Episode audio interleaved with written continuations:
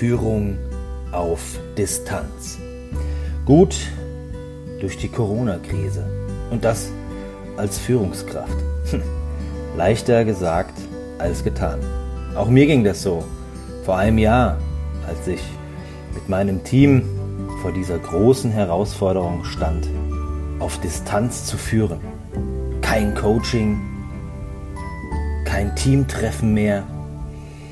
Was sollte aus dieser Krise noch werden? Was sollte aus meinem Team werden? Viele Sorgen haben die Mitarbeiter beschäftigt, auch finanzielle Sorgen.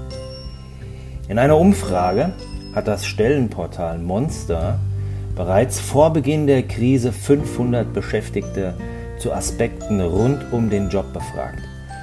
Dabei zeigte sich, dass beim Thema Gesundheit Nachholbedarf seitens der Arbeitgeber besteht. Zwar gab die Mehrheit der Befragten noch vor Corona an, dass die Arbeit ihre psychische Gesundheit insgesamt positiv beeinflusse, das waren 68 Prozent, aber immerhin ein Drittel sagte, ihr Job belastete, belastete sie psychisch etwa durch eine zu hohe Arbeitsbelastung, das waren 44 Prozent, sowie finanzielle Sorgen mit 27 Prozent. Und das heißt, dass bereits vor dem Auftauchen des Coronavirus 61 Prozent der Befragten hinsichtlich der wirtschaftlichen Situation besorgt waren. Und konkret fürchten 27 Prozent eine Rezession und 31 Prozent sogar eine Entlassung. Und neben den wirtschaftlichen Faktoren gehört aber auch die mangelnde Unterstützung durch die Vorgesetzten zu den Top 3 der genannten Gründe für psychische Belastung. Das sind 25 Prozent. Und genau hier können Führungskräfte in den nächsten Wochen und Monaten einen positiven Unterschied machen.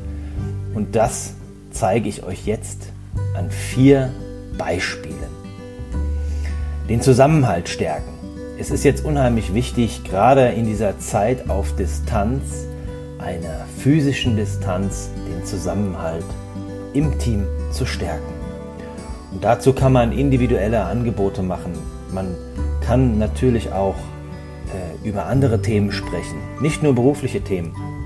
Auch private Themen sind wichtig. Der regelmäßige Austausch im Team, in kurzen Videomeetings, in kurzen unverbindlichen Videomeetings, das kann den Zusammenhalt stärken. Die persönliche Situation jedes Einzelnen, auf die kann man dort eingehen, Stimmung, Probleme und viele andere Themen, die rein psychologisch eine große Belastung sind, kann man dort zusammen besprechen. Zusammen ist man eben mehr. Zweitens, verbindliche Regeln definieren. Es ist ganz, ganz wichtig, dass Mitarbeiter auch eine klare Struktur haben. Gerade für Mitarbeiter, die Familie haben, die Kinder haben, wo Kita angesagt ist, wo Schule angesagt ist, dort ist es sehr, sehr wichtig, verbindliche Regeln zu haben, damit auch Mitarbeiter mit ihren Kindern, mit den Familien gut durch die Krise kommen. Es kann nicht sein, von morgens bis abends Videomeetings zu starten. Das sorgt außerdem für ein großes Misstrauen. Und deswegen Punkt 3, Vertrauen über klare Absprachen schaffen.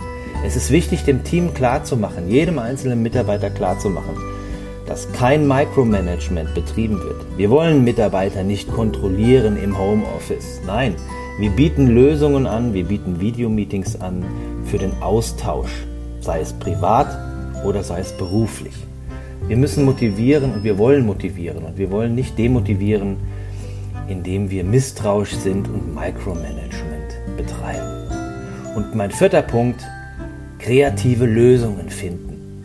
Die aktuelle Situation stellt ja viele Unternehmen vor verschiedene, teils vollkommen neue Herausforderungen. Und deswegen ist es wichtig, im Team zu diskutieren, welche guten Lösungen, Omnichannel-Lösungen es gibt, um weiterhin den Betrieb aufrechtzuerhalten.